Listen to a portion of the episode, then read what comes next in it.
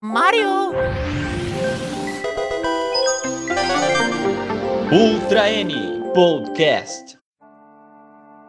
E aí, comunidade nintendista, seja bem-vindo a mais um Ultra N Podcast. Eu sou Daniel Rensober e quem termina sempre alcança. e eu sou o Teus, e se esse jogo saísse recentemente, provavelmente comparariam ele com Não Olhe Para Cima. Boa. Eu sou o Júlio e cadê o Cadence Off Terminal Nintendo? Se você é fã de Zelda, sabe que a franquia também é bem conhecida pelos seus momentos bizarros e excêntricos. Por isso mesmo, quando existe um jogo da série que se destaca pelo conteúdo extravagante, é porque, meus amigos, o buraco é muito embaixo. E é claro que você já percebeu que estamos falando de Legend of Zelda Majora's Mask, um jogo que, mesmo depois de 22 anos após o seu lançamento, ainda é insuperável no quesito bizarrice.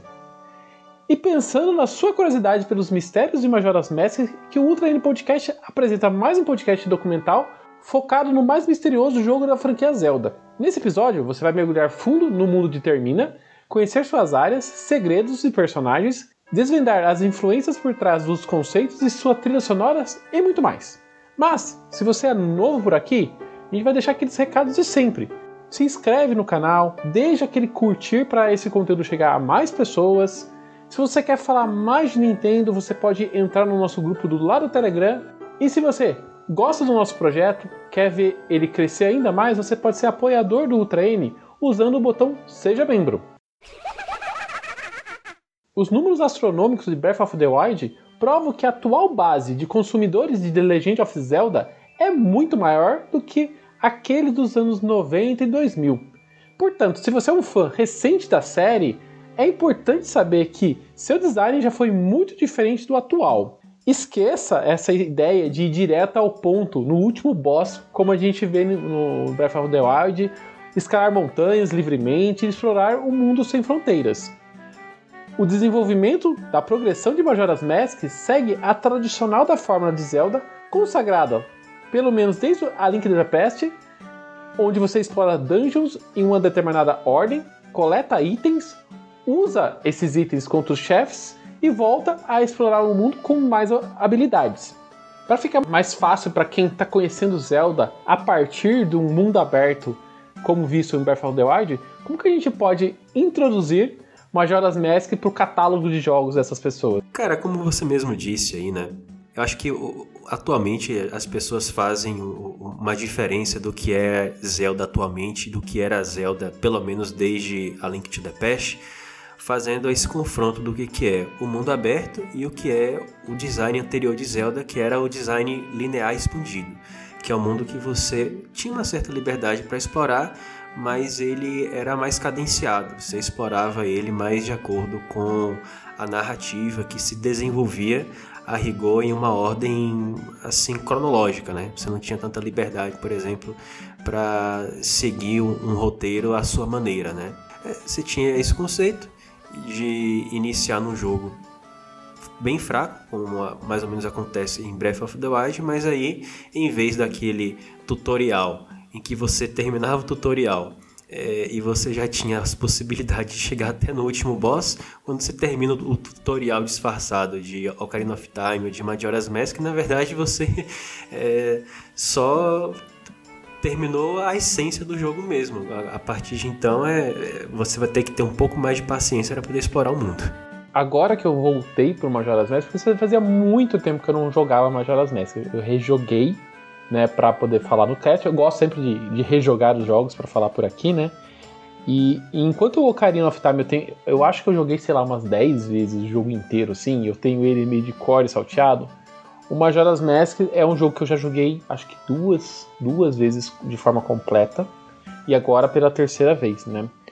E o fato é que ele é muito mais fechado, muito menos aberto do que eu acho que qualquer jogo da, da, da série Zelda, assim. Eu acho que eu, talvez eu, eu consigo mais comparar ele até com Skyward Sword mesmo do que outros jogos, assim, porque ele é muito, muito, muito linear eu tava tentando meio. O pessoal fala ruxar, né? Que é jogar o jogo correndo, mesmo só pra relembrar, né? E, e não adianta você tentar correr muito no jogo, você tem que seguir um pouco a, a, o esquema que o jogo te entrega. Então, eu acho que ele é um, um dos jogos mais lineares de todos os Zeldas. E eu falo assim, se não se acanhe em começar o jogo já com um detonado em mãos, porque ele é muito complexo, você tem que fazer missões exatamente como o jogo pede. E não necessariamente tem todas as explicações no jogo, sabe? Então eu acho que é um jogo que é, na, a pessoa que vai, vai, vai começar. Eu fico me perguntando como que tem. Tem muitas pessoas que falam que começou por ele, né? Eu fico imaginando, nossa, começar por Majora's Mask é uma tarefa que você. A pessoa que passou por ele com certeza se tornou fã, porque ele é muito complexo e é muito rico de conteúdo, mas é, que é travado né, nessa linearidade dele. É, é, exatamente isso. Eu comecei com o Majoras. Foi o meu primeiro Zelda que eu, que eu conheci, que eu joguei. E assim, é um dos meus favoritos. E é realmente, ele é super linear. Você sabe exatamente. Você faz o passo A para ir pro passo B, passo C e tal.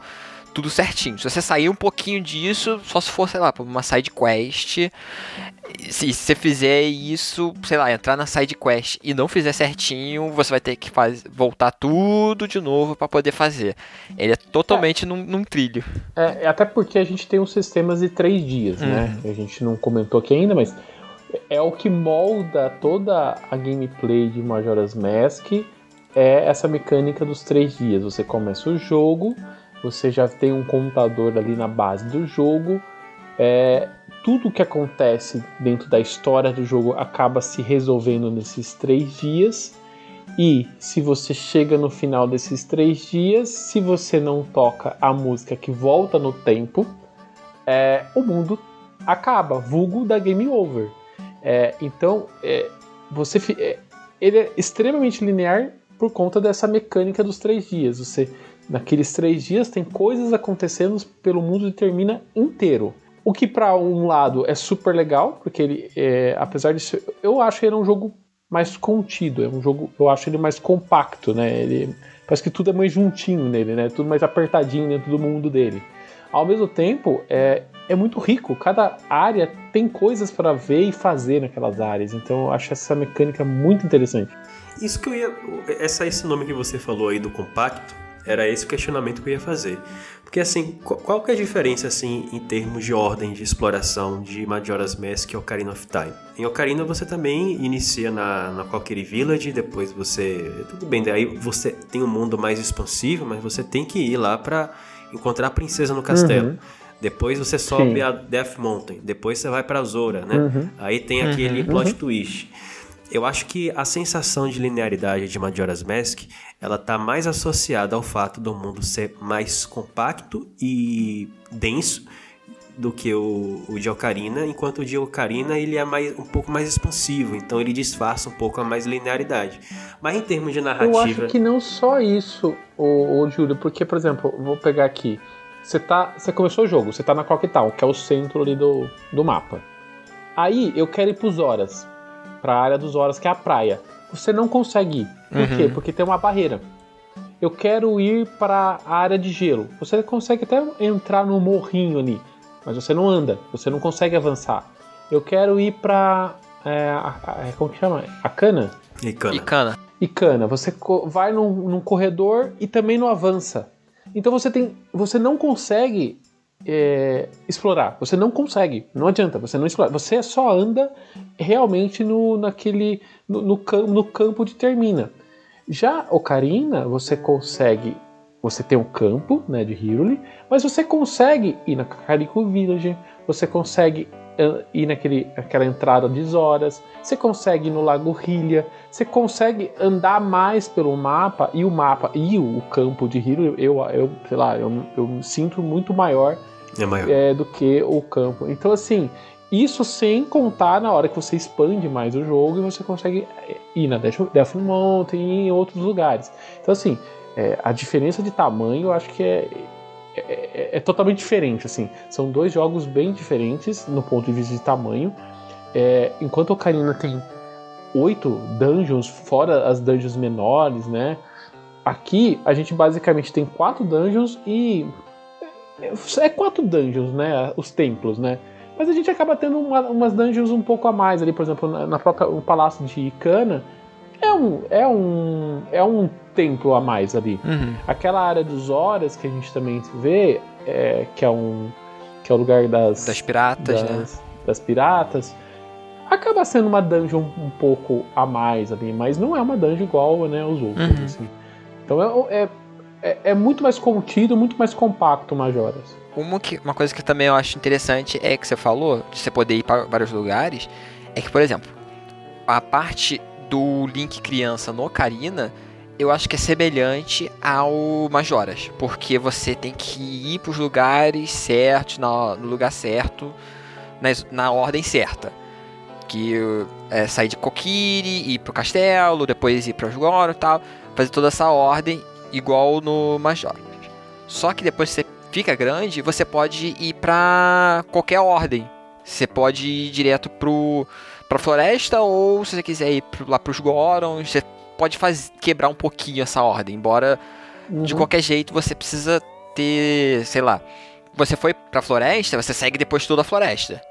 Você já meio que escolheu esse caminho. Tem, tem essa, essa questão. Enquanto no, no Majoras é tudo na ordem. Você não pode ter uma certa escolha de- do que você vai querer fazer primeiro. Fora que essa questão do- do- do prazo de três dias te coloca um elemento que, desculpa, não tem nenhum outro outro Zelda, que é Uhum. esse elemento de urgência. Sim. Porque assim, você começa a jogar lá, todo marotão. Ah, eu tenho três dias, você começa a explorar. A hora que você vê, você já tá na porta de uma dungeon. Aí você tem sempre aquela preguiça de voltar no tempo, né? Porque aqui, quando você volta no tempo, você acaba perdendo um pouco dos seus colecionáveis. É, Na verdade, sim, você perde seus colecionáveis. Então você perde flecha, você perde bomba, você perde os ru- rupees, você até pode guardar eles no, no banco ali, mas esses colecionáveis mais simples você acaba perdendo. E às vezes dá aquela preguiçinha, você voltar no tempo, ter que juntar um pouco de, de arco, um pouco de bomba, né? Aí você fala assim, ah, vou encarar a dungeon. Ainda mais você, eu, assim, por exemplo, que já joguei o jogo, falar assim, ai, eu tô no segundo dia, dá tempo de terminar, Não né? faça isso. Aí. Não faça isso, gente. Não, não, não, não confie em você mesmo, tá? Volta no tempo, é, toca a musiquinha de novo, faça, refaça um pouquinho dos, dos atos, mas entra na dungeon no começo, porque assim, aconteceu comigo. É, eu tava na, na- Duas vezes aconteceu isso comigo, tá? É, tanto na, na parte da água, né, da praia, como a parte de cana, eu, o jogo me venceu. Eu não consegui completar os desafios nos três dias, mesmo tendo jogado no passado. Eu tive que abandonar o jogo e voltar no passado e refazer as coisas. E, e assim, é, isso é muito legal porque ele, mesmo eu tendo jogado e, e conhecer muito a série, essa urgência, essa, essa palpitação no coração de sair, sair correndo que nem maluco na, dentro da dungeon, tentando vencer e não conseguir e, e ser vencido, é uma coisa muito única. Que n- não, desculpa, não tem nenhum outro Zelda que tem. Acho que e dá pra dizer que eu acho que quase nenhum jogo tem esse tipo de urgência, assim, de você ter que fazer aquela ação dentro daquele prazo. Então, assim. Pikmin. É, Pikmin é verdade. Pikmin. Ah, mas depois eles até que me desativaram um pouco isso, Aham. não, Júlio. mas assim. Mas o ponto é, essa urgência, ela, ela mantém o jogo. Você fica é, o tempo inteiro atento né, no que você está fazendo, no que. Você tem que ficar o tempo inteiro organizando o que você vai fazer. É, para dar tempo de fazer as coisas dentro do jogo, porque senão você perde o que você fez, você perde um pouco, um pouco do seu progresso, né? E, e fazer de novo, é, eu acho que é aí que muita gente acaba deixando um pouco Majoras de lado, assim, porque você ter que voltar no tempo e refazer as coisas acaba sendo muito mas- massificante, assim, muito cansativo, sabe? Então é, é, uma, é uma faca de dois gumes. Ao mesmo tempo que deixa tudo muito mais urgente e dá aquela emoção a mais, pode, pode ser um pouco chato para quem não, é sempre vencido por esse desafio, sabe? Parar o templo e voltar depois, que você tem que refazer várias coisas, é muito chato. Às vezes você, você fica naquela, "Ai, eu tenho que voltar mesmo. Você mesmo vendo que tá ali no finalzinho, às vezes você quer estender o máximo possível pra tentar fazer as coisas, mas é chato isso. Mesmo eu gostando muito do, dessa coisa de ficar viajando no tempo. É, eu, tenho, eu tenho uma opinião, um sentimento sobre frustrações em, em jogos de videogame que eu, a rigor, eu gosto muito de, ser, de me frustrar em jogos, né? Então, isso não, é, isso não necessariamente é um problema para mim, mas eu entendo que não gosta disso, tá? É, como você falou, uma faca de dois gumes, né? A gente coloca na balança. É, tem a questão é. da frustração e tem, para quem não gosta da frustração. É, agora, em termos. É, em termos é, é, uma frustração, mas ao mesmo tempo, quando você vence também, você se sente Perfeito. o Deus é, é a né? recompensa, né? É uma recompensa, justamente. É, exatamente. Aí, enquanto você ainda não vence, você tem um, um sentimento de medo que é, é, de tal forma original e atmosférico que, cara, mesmo jogos que colocam limite de tempo, como, sei lá, o próprio Pikmin ou Prince of Persia, não fizeram um sentimento de urgência com com o sentimento que você tem ao jogar Majora's Mask, na minha opinião. Muito porque quando tu olha para cima, meu irmão, é o é. sentimento. pelo menos assim, você vai começar a jogar Zelda, deixa pelo menos em algum momento, deixa a lua cair. Deixa cair. É muito legal você ver a animação do que acontece, assim. É lógico, né? Destrói tudo, mas é legal você ver o que acontece, porque realmente tem um final ruim pro jogo, né? Então é bem interessante. Uma coisa é, legal da gente falar é o tempo, né? A gente tá falando muito dos três dias. Para quem nunca jogou, não é que você vai fazer as coisas em três dias de jogo, né? Esses três dias é, é convertido para um tempo é, ilusório dentro do jogo, né? Cada hora no Majora's Mask ele tem 45 segundos, 12 horas no game equivale a 9 minutos, portanto esses três dias acaba totalizando um limite de 54 minutos para você completar um desafio em específico. Mas, assim, é, uma hora de jogo para você fazer esses três dias é um tempo muito curto. Então, a primeira coisa que você tem que fazer na hora que você está começando a jogar é tocar a Song of Time, né, a, a música do tempo, ao contrário. Porque se quando você uhum. toca a música do tempo ao contrário, o tempo vai passando mais lentamente. E com isso você vai ter um tempo muito maior para fazer os desafios do jogo. Vocês estão bem de memória? Onde é que vocês aprendem a Inverted Song of Time? Não. Não é com o espantalho? É, com o espantalho. É, eu não sabia, eu não sei como é que é. É porque eu joguei. é porque eu joguei de novo. Mas é com o espantalho, não. o espantalho explica. Olha, é, como eu aprendi Nintendo hoje, como eu deveria aprender com o espantalho. Mas deixa eu fazer uma pergunta. Você, onde tá o espantalho? O espantalho tá na. no, no observatório. Exatamente. Uhum. Mas você sabia que tem um segundo espantalho? Que eu falei assim, o que, que você tá fazendo aqui? Ele tá na, numa loja, loja, de itens Sim, é. na, dentro da coisa e também tá lá. Eu não, tinha, eu, eu, falei, não lembrava dele aqui. Eu falei, ah, você. Com aqui. o cara da pescaria. É, isso, esse é. mesmo. Porque tem dupla personalidade, né? Eu acho engraçado, vocês é, aprenderam assim, eu, eu aprendi sem querer. Eu errei a música e. Porra. Quer dizer, eu não, meu primo. Meu primo tava ah, jogando, ele errou a música e fez a Song of Time ao contrário. Caramba. Aí depois disso a gente começou a apertar vários botões para ver se descobriu outras músicas. Só, só um parênteses assim, essa história sua, sabe o que me lembrou? Hum. Não tem, você jogou Phantom Hourglass? Desce. Só o começo. Só o começo você jogou, Daniel? Joguei, mas eu não lembro mais nada dele. Se a gente, se a gente for fazer um, um cast sobre ele, eu tenho que jogar de novo, porque eu não lembro mais nada é dele. É porque essa questão de descobrir uma, um segredo em Zelda desse jeito inusitado, tem o um puzzle no, no Phantom, que você precisa é, pegar um mapa que tá na tela de cima a, a, e ah, fechar o DS. Ah, já sei. Hum, sim, sim, tá sim, sim, sim, sim. Rápido, sabe, sabe, sabe, como eu descobri ele? Eu não sabia o que fazer, eu fechei o meu DS naquela, naquele momento e fui na internet perguntar. é, procurar o que, que tem que fazer. Ele falou, tem que fechar e abrir o DS. Daí, se eu não tivesse olhado na internet, eu teria descoberto da mesma forma, porque se for é. abrir o DS e o puzzle tava resolvido. Mas enfim, coisas que só Zelda faz com você, né? Você ia descobrir na raiva, ah, desisto pra esse momento. Aí fecha assim, vou fazer outra coisa. Aí quando você volta, ué, resolveu.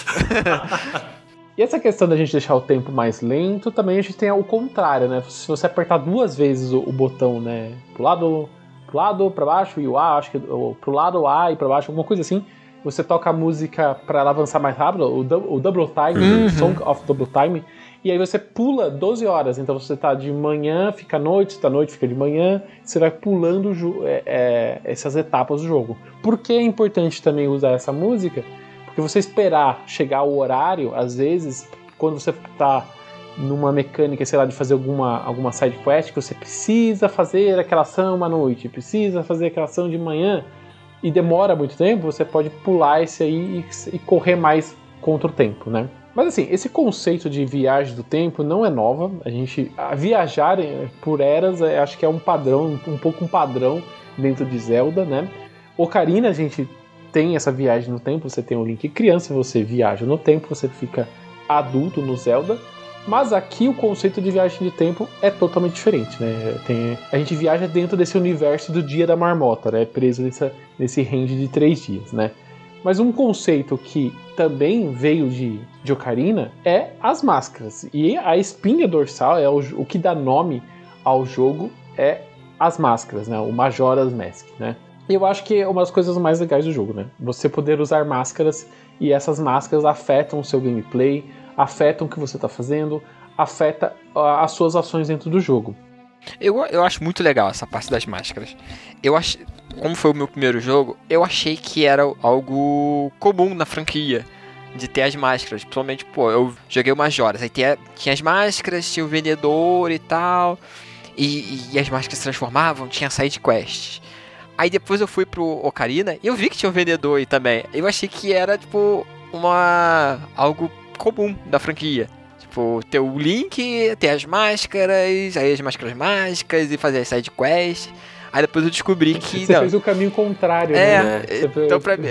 o, o, o, o que eu achava que era comum, na verdade não é comum, é algo de especial desse jogo. Exatamente. Aqui a gente tem 24 máscaras, né? Sendo que, em teoria, três são obrigatórias, que é a, a máscara do Deku, né? A máscara do Goron e a máscara do Zora. Essa é a teoria, tá? Porque eu fui jogar agora correndo. Eu pensei assim, ah, só vou pegar as máscaras principais, fazer as dungeons e de boa, não vou pegar as- todas as máscaras, né?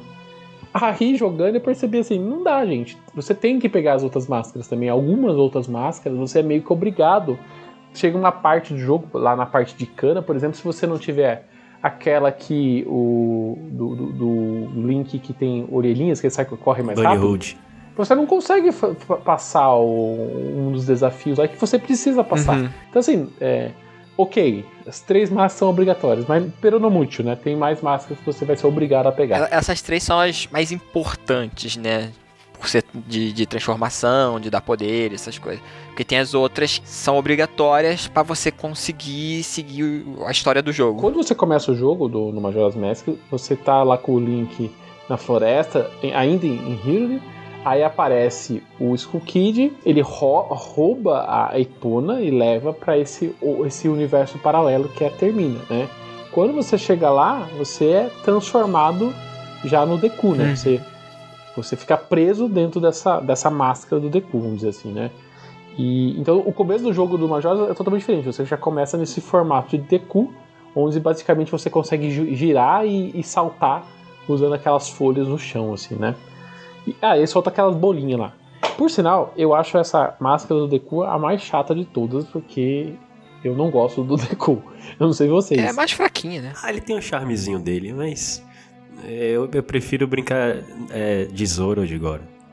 Assim, quando eu É. era pequeno eu gostava do Deku, porque como ele girava, dava meio que tipo atacava pra todas as direções. Só que depois eu vi que não faz muita diferença, eh, o golpe dele é muito fraco e mata todos os tipos de monstro. E eu te falo assim, por conta de você começar com o Deku, e eu não gosto muito de jogar com o Deku, e você fica um bom- tempo com, como o Deku, né? Você meio que você tem que passar a primeira dungeon inteira como Deku. Você não, não consegue jogar como Link nessa etapa. Eu fico meio travado no começo do Majoras. Eu não gosto muito desse começo do Majoras por conta disso. Eu não, não gosto muito dessa parte. Mas a partir do momento que você deixa a- a- a- o Deku vira uma opção e não uma obrigação Isso. jogar com, com ele. E quando você começa a se transformar em golems, em Zoras, eu acho que o jogo fica muito mais interessante e fica muito mais rico, né? Porque cada um desses personagens eles têm é, movimentos próprios e você resolve puzzles com aquelas, aquelas máscaras. Então é, eu acho muito interessante essa mecânica. Fica muito plural você você usar elas, né? Você ganha muito mais poder. E, e além que essa você pegar essas máscaras principais é meio que a, a condução do jogo, né? Cada, cada hora que você vai pegar essas máscaras, ele conta a história daquela pessoa que acabou se transformando em máscara, né? Agora, é, é- essa questão é realmente interessante, né? De contar brevemente a história. Agora, a história do, do, do personagem que morreu para lhe dar a, a máscara Deco é a mais oculta de todas as três histórias, né? das máscaras de transformação. Hum, Sim. jogo, eu realmente não lembro agora. Eu joguei, é que eu joguei, não, não lembro de, de eles explicarem muito a máscara do Deku. Aham. Lembra no começo do jogo, quando você quando o Shukid te transforma em Deku, aí você tem que fazer aquele percurso Hum. Ah, pra chegar em Clock Town, que é Sim. quase como um tutorial. Nesse percurso tem uma parte que você tem que ir voando em flor em flor, e tem um buraco sem fundo e tal, aí tem as flores. Quando você chega no final, tem tipo Hum. uma árvore pequenininha. Aquilo ali seria o Deku que os Skull Kids pegou a alma e transformou na Ah, máscara, entendi. te amaldiçoando. Que no final, quando tem os créditos, mostra o mordomo do Rei Deku Ah. lá chorando. É o filho ah, dele. entendi, entendi. Bem legal, não lembrava. Além dessas três máscaras principais que você vai jogar o tempo inteiro nela, tem outras máscaras que dão efeitos diferentes, mas tem outras duas máscaras que também transformam, né? Que é o Giant Mask, que deixa o Link gigante, que você basicamente usa no chefe do, do Ikana. É, é só lá, né, que se usa. É, só lá. Só- que, o que eu me lembro é só lá, né? Não sei se tem algum, algum outro. É, alguma outra missão que você acaba usando, mas isso que eu lembro é só lá mesmo. E tem também a, a First Date Mask. E só dá pra usar ela no final do jogo se você pegar todas as outras máscaras, né? E ela transforma você no Link adulto. Mas uma- um Link adulto todo porradeiro. Eu acho que é, mu- é muito legal jogar com ele. Pena que ele só dá pra jogar na- no, na- no chefe final, né? Não, jogar é. Não, não, Daniel, você Isso. pode usar em todos os chefes. Ah, dá pra usar Dá. todos? É bem OP. Só que meio que É, quebra o é bem jogo.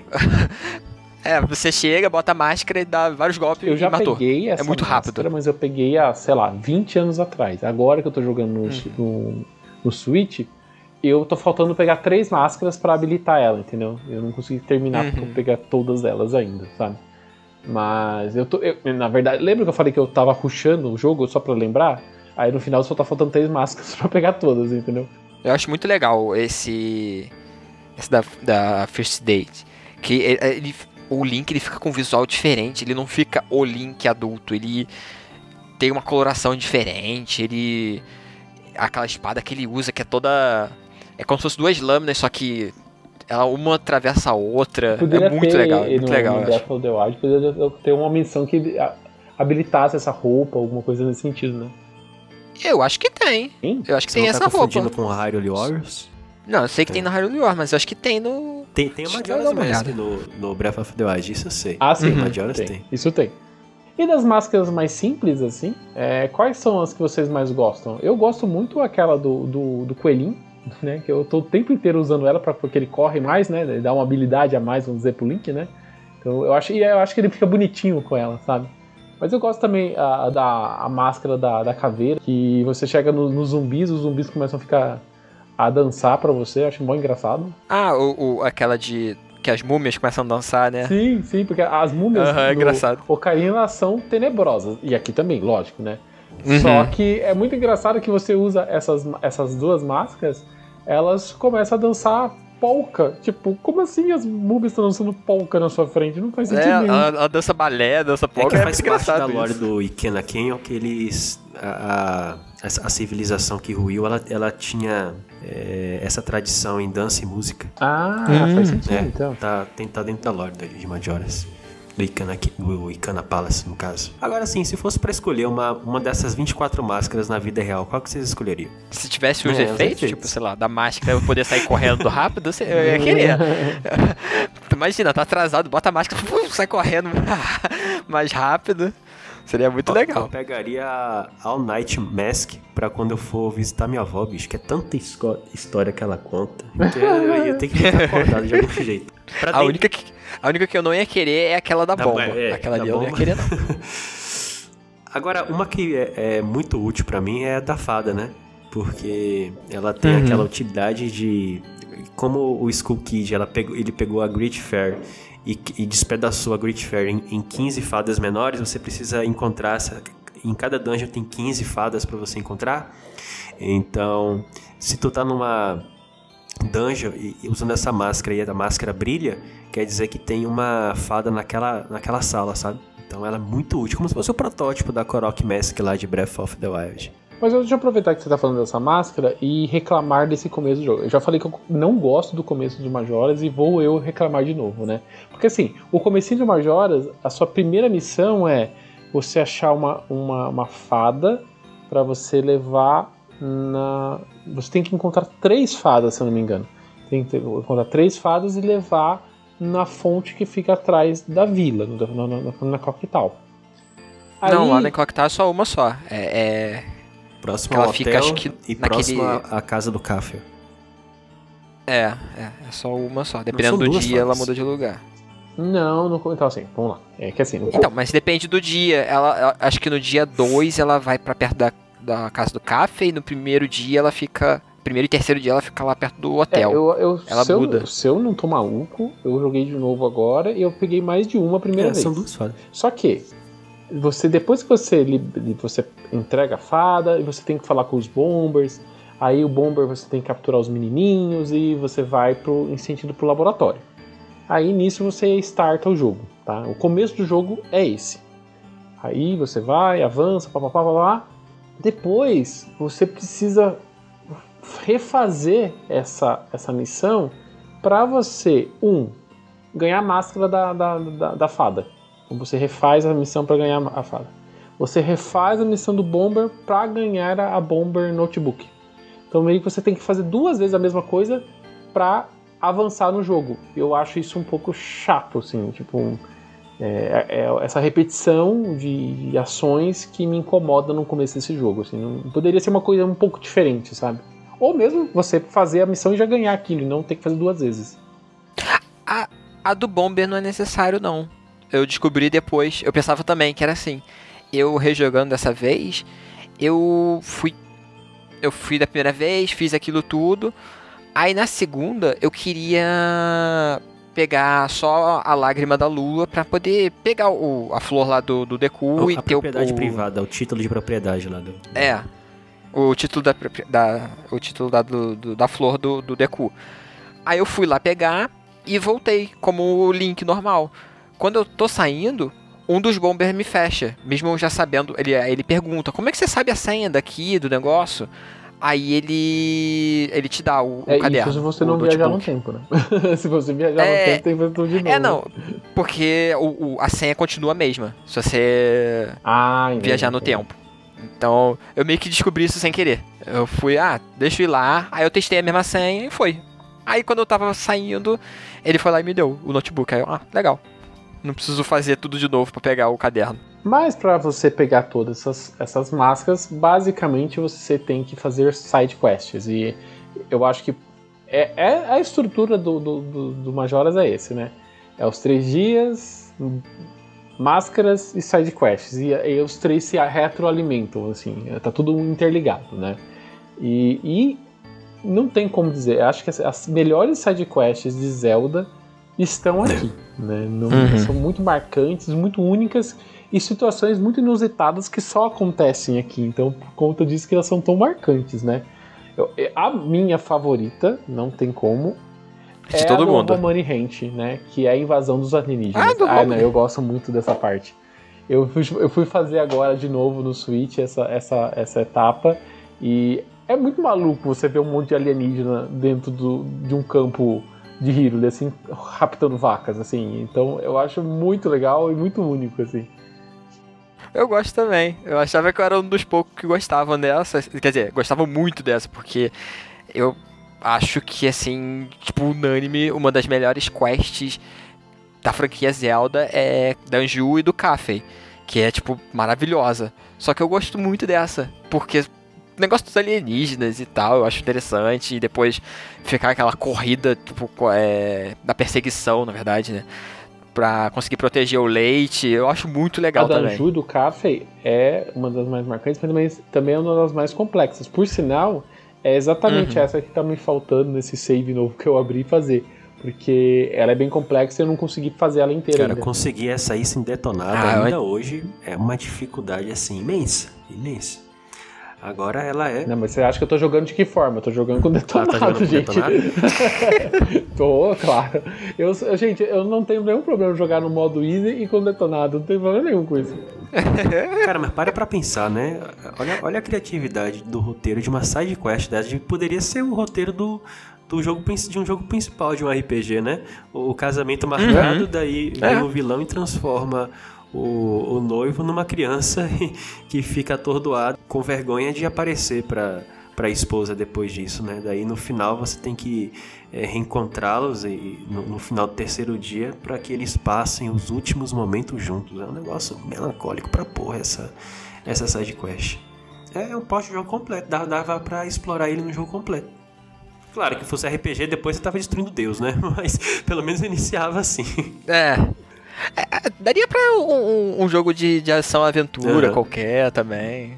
Mas dava para fazer uma história à parte Mas só assim, desse, a dica que a gente quest. dá é: não, não se acanhe, pega um detonado, vai atrás de fazer as sidequests e colecionar todas as massas, porque é, acho que a, a, alma de Majora's Mask está em você completar essas sidequests e você coletar todas essas, essas, essas máscaras, porque cada uma você tem uma história própria, você faz uma ação muito diferente e compõe muito mais esse mundo que termina. Então, assim, eu acho que não se acanhe, vai atrás de fazer isso.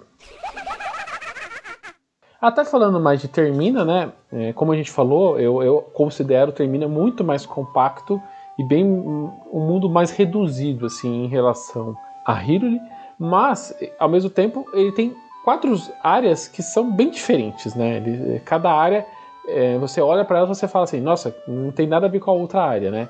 Tem a área do pântano, que é o Salt Swamp, que ela fica, é a primeira área, né, que, que fica no sul, que é ali que a gente vai encontrar a tribo Deku e a Deku Palace. A segunda área que você vai encontrar é a Snowhead, que é a área de gelo desse jogo. Ela é coberta por tudo por neve, mas ao mesmo ponto, conforme você avança no, na história, você meio descongela essa área, né? Então é bem bonito, uhum. é bem uhum. legal você ver essa mudança de estações dentro dessa é, área. Muito satisfatório. É, todas elas eu acho que tem uma mudança, ah, né? Sim, é, é, verdade, né? Verdade, porque no, no, porque no pântano, no pântano é, é, o, aquele, aquele veneno da água, né? É. Verdade. Antes era um, um pântano venenoso e depois vira só um pântano normal. Aí a montanha que tem um pico mais gelado, só que quando você chega lá tá toda ah, congelada. Mas o Great Bay, por exemplo, já não tem muita diferença. Você não, não muda a área, é, né? Você não muda. É só essas duas é. primeiras áreas que tem uma mudança drástica, assim. Já no Great Bay, que, você, que é a área dos horas, que é a praia, você é bem aberto ali. Você pode. Não tem muita diferença você jogar antes ou depois de você passar a dungeon. Não tem o peixe lá não, não é. muda muita coisa. A mesma coisa com Icana. Icana, que é a última área é, não é uma área de deserto, mas lembra um pouco. É uma área mais antiga, eu acho que podemos Isso. falar assim. É, né? é um. Tem uma diferença ali também, mas ela não está é, entre, entrelaçada com a dungeon. Ela está entrelaçada com você tocar a música dentro de um lugar é, específico. E aí você consegue fazer a, a, a, água é, jorrar e mudar um pouco ali. Por sinal, também é mais uma etapa muito interessante de você avançar o a história, assim, você uhum. tem que fazer essa parte para você ver uma cena específica, para você ouvir, aprender uma música. Cara, é muito legal essa parte. Uma coisa que me chamou muita atenção rejogando esse jogo no Switch é uma coisa que eu olhava nas revistas da época, porque assim, esse jogo quando foi revelado, ele era chamado de Urazelda. Você lembra disso? Lembro, nas revistas lembro. do Urazelda, Zelda então, Gaiden. Era o, e sempre que era falado sobre esse jogo, era carregado por fotinhos. E essas fotinhos, elas eram extremamente coloridas. Você lembra disso? Lembro, era, tinha bem e... contraste, muito contraste, né? Bem colorido. Mas Exato, tá bem beta mas, assim, ali, né? quando eu fui... Sim, bem beta, mas eram umas imagens amarelas, vermelhas, assim, tinha uma, uma, uma cor diferente, uma, meio carnaval mesmo, assim, sabe? E jogando Majora's Mask, ele tem muito mais um tom dark.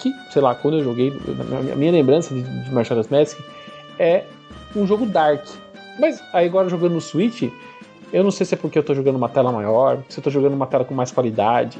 Mas é um jogo tão colorido, ele é muito rico em cores. Então, cada um desses ambientes é, tem umas, uns, um, uhum. uns espaços dentro das dungeons, assim, principalmente em Cana é uma pluralidade de cores, assim, ele é muito mais visualmente rico, até porque, né, na época do Nintendo 64 ele, ele era obrigatório é, o cartucho de expansão para rodar o Majora's Mask, né?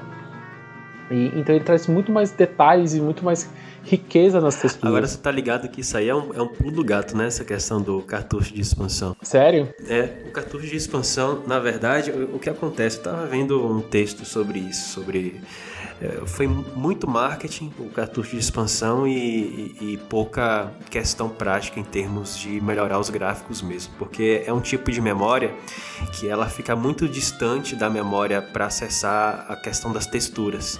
Então, ah, é, é? então quando você colocava cartucho de expansão, é, você não podia usar aquilo para aprimorar a qualidade das texturas e, do, e, e, dos gráficos, senão você ia comprometer a taxa de frame, justamente porque é uma memória de difícil acesso.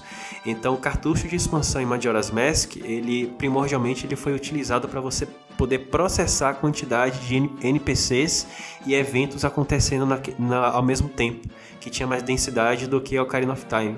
Mas em termos de gráficos, ele, eu acho que ele ah. não. O que a gente vê não, não, não não está diretamente relacionado ao cartucho de expansão, porque senão a taxa de frames ia para o vinagre, sabe? Como acontecia com Trock, Shadow Man e outros jogos que utilizavam o cartucho de expansão para melhorar os gráficos. Ah, interessante. Eu não, sabia, eu não sabia disso. É. Por sinal, deixa eu contar uma história interessante, porque nessa época. Também não sabia disso. Eu não. Tava, é, a minha locadora, ela já não recebia jogos novos. O Majora's Mask ele saiu em 2000, se não me engano, Isso, né? 2000. E nessa época já, já a minha locadora já deixou de receber jogos. Então eu já tinha que começar a pensar como que eu ia comprar, conseguir os jogos. Eu tinha, eu tava guardando dinheiro para comprar um jogo. E nessa época você realmente você vai comprar um jogo e vai ficar com aquele jogo eternamente, né? É, e eu tava entre dois jogos: o Donkey Kong 64 e o Majora's Mask. Por quê? Por conta justamente do cartucho de expansão. Eu queria comprar um dos jogos que acompanhavam o cartucho de expansão. Então eu comprei, eu optei, graças a Deus, por comprar Majora's Mask. Então a minha versão do Majora's Mask é aquela que tem aquela caixona gigantesca. Eu tenho ela caixa até hoje, uma caixa enorme, porque cabe no notebook dentro. Nossa! Mas cartucho. Era tão grande assim? Eu vou, para quem tá na versão de vídeo, eu vou mostrar, vou tirar uma foto, vou mostrar aqui para vocês. Vocês vão estar tá vendo agora nesse momento a caixa gigante, mas é, é, como se fosse. O, imagina a caixa do Switch, que é o cartucho desse tamanho e a caixa ah, enorme. Então, é mais uh -huh. ou menos a mesma proporção, sabe? Quase o tamanho de uma caixa de um, de um videogame, assim, mas é a caixa de um cartucho. Agora, falando especificamente aqui sobre Clock Town, já que a gente falou da, das quatro áreas, vamos falar Clock Town. Vocês já perceberam como. Acho que não só Clock Town, mas também ela tem muito mais evolução tecnológica do que as outras cidades que normalmente a gente vê da Legend of Zelda? Por uhum. exemplo, quando você está explorando Breath of the Wild, por exemplo, a gente tem a, os resquícios lá da tecnologia Shika. Só que é, eles. O Shika é, é, só sobrou aquilo da tecnologia deles, né? É, você encontra os resquícios. E em Clock Town, não. Você está vivendo o presente, por exemplo. Você tem uma noção bacana de planejamento urbano que Clocktown tem, que uhum. poucas outras cidades em, em, Zelda têm uma arquitetura que parece tipo Brasília, sabe? Parece que foi construída especificamente para poder é, de forma organizada. Serviço público como correio, que em Ocarina of Time o, o correio que entrega a carta é você. Nesse aqui você tem um já tem, já tem evolução de serviço público. Regime político de Clocktown na grande maioria é. de Zelda, é monarquia. Nesse tem o prefeito. Que é. concilia, que concilia. Que é um banana. Que é um banana. Que é um banana. Que é mandado pela mulher, que é a primeira dama. ok. né? Nada contra, quem nunca. É, e que é conciliador, está conciliando lá os interesses das forças armadas com outras pessoas. Agora, se for, por exemplo, ele já tem noção também de astronomia, como observatório. Sim. Que está lá. Uhum. E se tu for observar aquele lugar onde eles vendem aquelas bombas, ainda em Clock Town, tu olhar um... um... Ah, sim, o que... que... Tem os desenhos aparecem Isso, um já é de exploração espacial. Os caras já estão pensando em exploração espacial interna no mundo.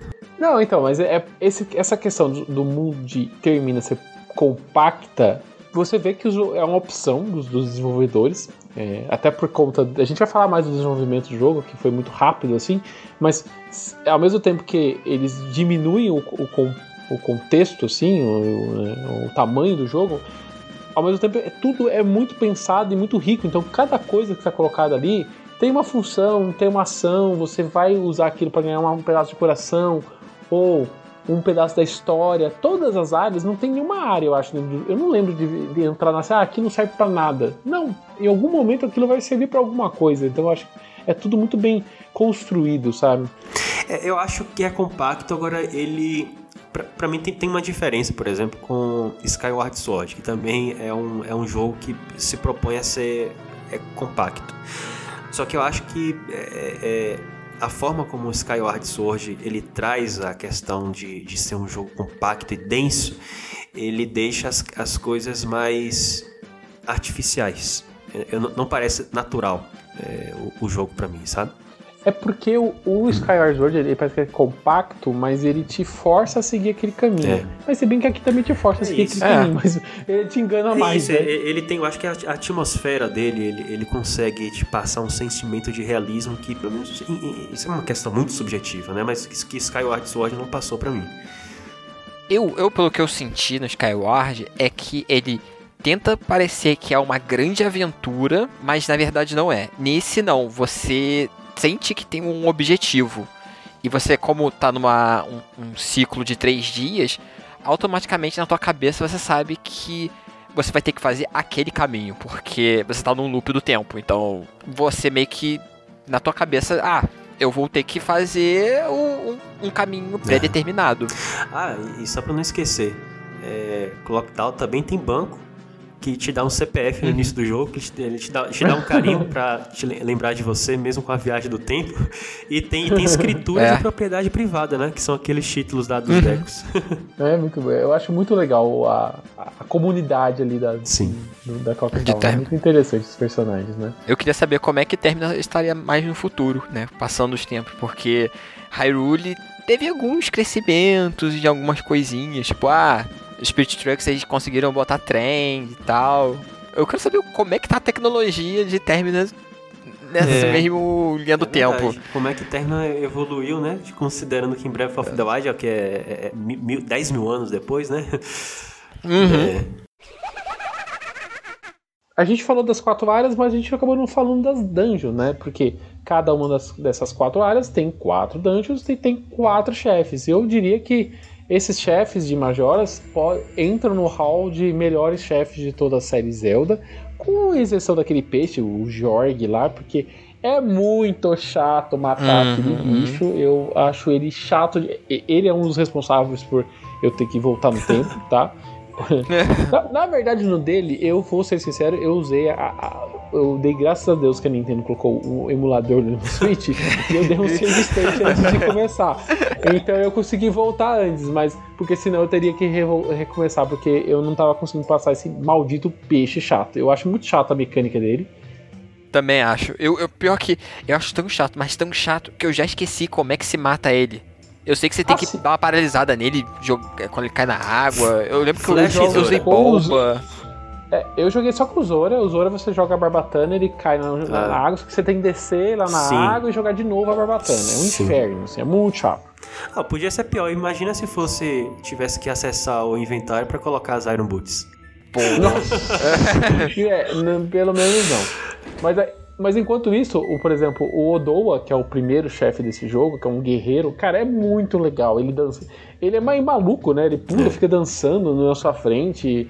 Eu acho ele fantástico, eu acho muito legal. Mas um dos mais malucos, assim, é aquele. aquele boi, né? É Sim. Aquele, o gote. É, eu acho ele muito legal, porque basicamente você usa o, o Goron rolando pra acertar ele. Eu acho muito foda a forma como você joga e ele, ele não é um, uma criatura, ele é um robô. Isso que é também interessante. É, tipo, é, exato. Ele é um robô todo mecânico do, do, no templo e o, tal. O touro? Tipo, não onde veio isso? Ou é. do Great Bay? Não, não o, touro. touro. Ele é um robô? Isso eu não sabia. É. Você, ele quando é você tá batendo um... nele, ele solta faísca. Se você parar pra olhar. Ele solta raio. É, tipo, você na verdade não, quebra ele. Pode ser magia. É, eu, eu, não percebi isso não. O, o que eu. Depois eu vou, vou assistir o, um vídeo com ele.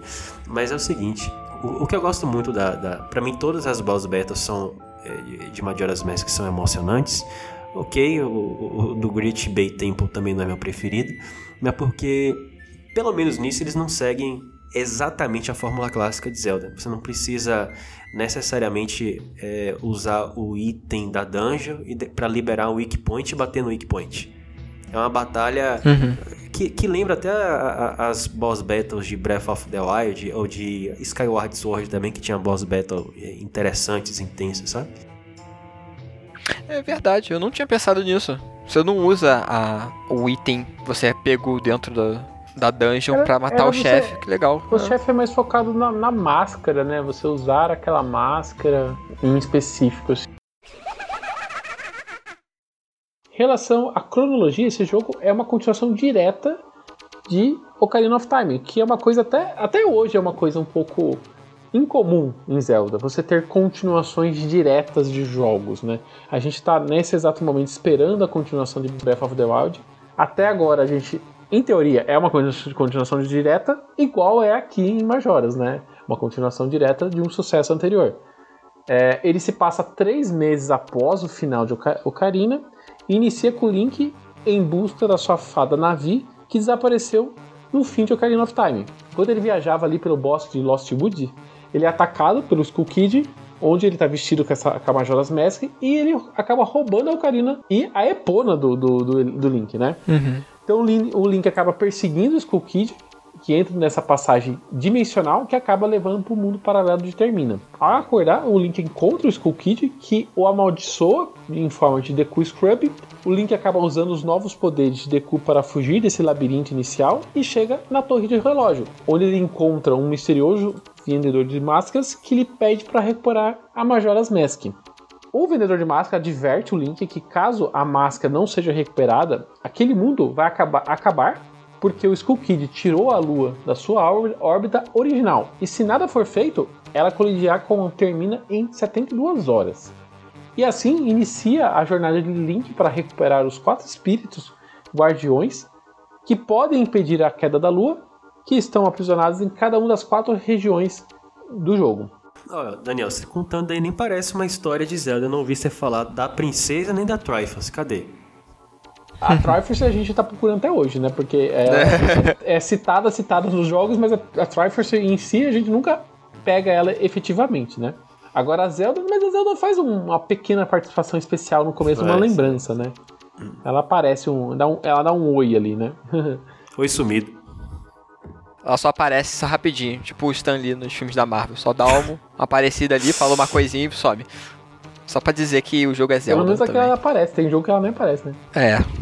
Ligada a toda essa questão da história e da narrativa de Majora's Mask e também da parte da sua geografia, tem muito fã de Majora's aí que jura de pé junto que as quatro áreas principais e Clock Town também foram severamente inspiradas por uma hipótese que foi criada por uma psicóloga ou psiquiatra suíça chamada Elizabeth Ross que ficou popularmente conhecido como cinco estágios do luto. Vocês já ouviram falar sobre isso? É bem, é bem Tem muitas teorias atreladas né, no, em Majoras. Né? O pessoal faz bastante paralelos com, com essa história macabra de que a gente acaba encontrando. Uhum. Né? Pois é. Segundo essa psicóloga, é sempre que uma pessoa enfrenta a perda de uma pessoa querida, ela passa por uma, uma espécie de cinco estágios para superar essa perda. Em ordem seria a negação, a raiva, negociação, a depressão e a aceitação. Então assim a gente vai reunir aqui umas seis evidências de que Majora's Mask realmente foi inspirado por isso. Evidência número um, como gente, você disse aí, Daniel, no início, né? Link e nave foram separados no final de Ocarina of Time. E como no início de Majora's Mask, Link está aparentemente na navegando por Lost Woods à procura da fada, a perda no caso seria da nave, né? Que seria essa seria representando esse a perda. A evidência número 2 que ironicamente, ao contrário do Brasil, que a, a exceção das forças armadas lá em, em Clock Town, todos os demais habitantes eles parecem se recusar que a, a lua realmente está caindo, né? Uhum. é, lá na sala de conciliação do prefeito mesmo, você a gente tem a representação desse conflito, né? Tem os marceneiros e os organizadores do festival que estão defendendo veementemente a realização dos festejos, enquanto que as forças armadas pedem para que a população evacue. O, a evidência número 3, os habitantes de Woodfall é, parecem ser tomados pela raiva, o que fica muito claro quando o Deku King é, culpa aquele pobre macaquinho pelo sumiço de sua filha, né? Segundo essa. Coitado daquele macaquinho. Da, da, da pena dele mesmo, né? É, é cozinhado vivo.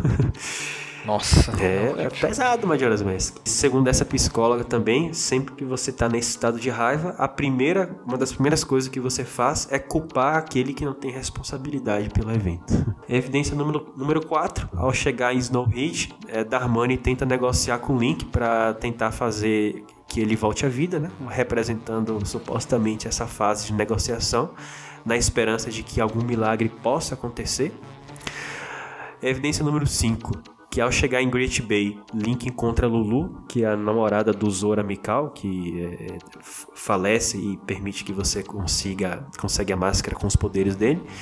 E na ocasião ela está depressiva e isolada de todos os integrantes, não só da, da, da, tribo Zora, mas também da sua banda, porque os seus ovos foram roubados pelos piratas. Então ela está tão num estado de tão de depressão que é representado por ela não conseguir mais falar, né? não, não, se comunica até que uhum. você resolve é, dar, dar, uma solução para que ela fique um pouco menos triste. E a evidência número 6 é que o Ikana Canyon ele seria a representação da fase de aceitação, caso representado pela família real Ikena, que aceita a própria ruína e a condição atual de morto-vivo. Né?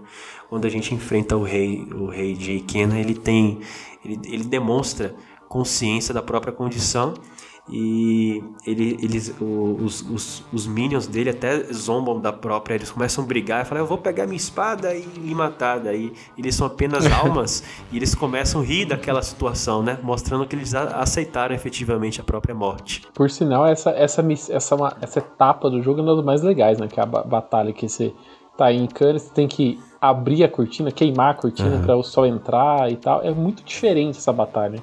É incrível, é muito bonito. Eu acho muito legal. Uma coisa é que eu, eu gosto de estudar design de personagem. Quando eu cheguei nessa parte, eu não lembrava que o design deles eram tão legais, mas tão legais, mesmo sendo um esqueleto. Tipo, você imagina, todo mundo tem um esqueleto igual, eles e eles são, tipo, você vê que, tipo, ah, um é forte, o outro é mais gordinho. Você, eu acho muito, muito legal. E eles são, tipo, agora, muito carismáticos. sabe que teoria tem de monte aí, né? O pessoal uhum. fala uma coisa, agora...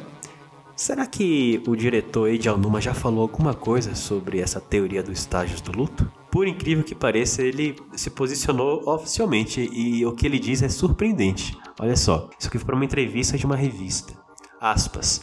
É certamente verdade que cada um destes diferentes episódios que você mencionou tem um grupo emocional diferente para ele. Um parece que está repleto de tristeza e outro com raiva, que certamente foi intencional. Pronto, confirmou a teoria. É, mas eu também quero salientar que não é cada um desses episódios tem apenas uma emoção que eles estão transmitindo. Há certamente outras notas que estamos tentando tocar. E a razão que fizemos isso é sempre para permitir ao jogador experimentar essas emoções para dar-lhes a chance de entrar no tom emocional da cena e reagir a ela, e sentir como se eles quisessem fazer alguma coisa no jogo como resultado. Massa, é, é muito legal. É interessante que teorias acabam sendo colocadas nos jogos de forma que você fica no subtexto, né? Não uhum. fica não fica evidente, assim. É muito interessante. É, precisa ser detetive e ter um, uma bagagem de mundo, né, bem ampla para você descobrir isso. Por exemplo, para você descobrir isso, olha só a quantidade de coisas. Você precisa conhecer essa teoria, né? É. é gostar é. de Zelda, então é, não é qualquer pessoa que pode decifrar isso. E ter uma as portas da percepção aberta. Tipo assim, olha só, eu tô jogando aqui com medo da lua cair em cima de minha cabeça. Tô com medo dos 54 minutos passarem da game over, mas também tô prestando atenção.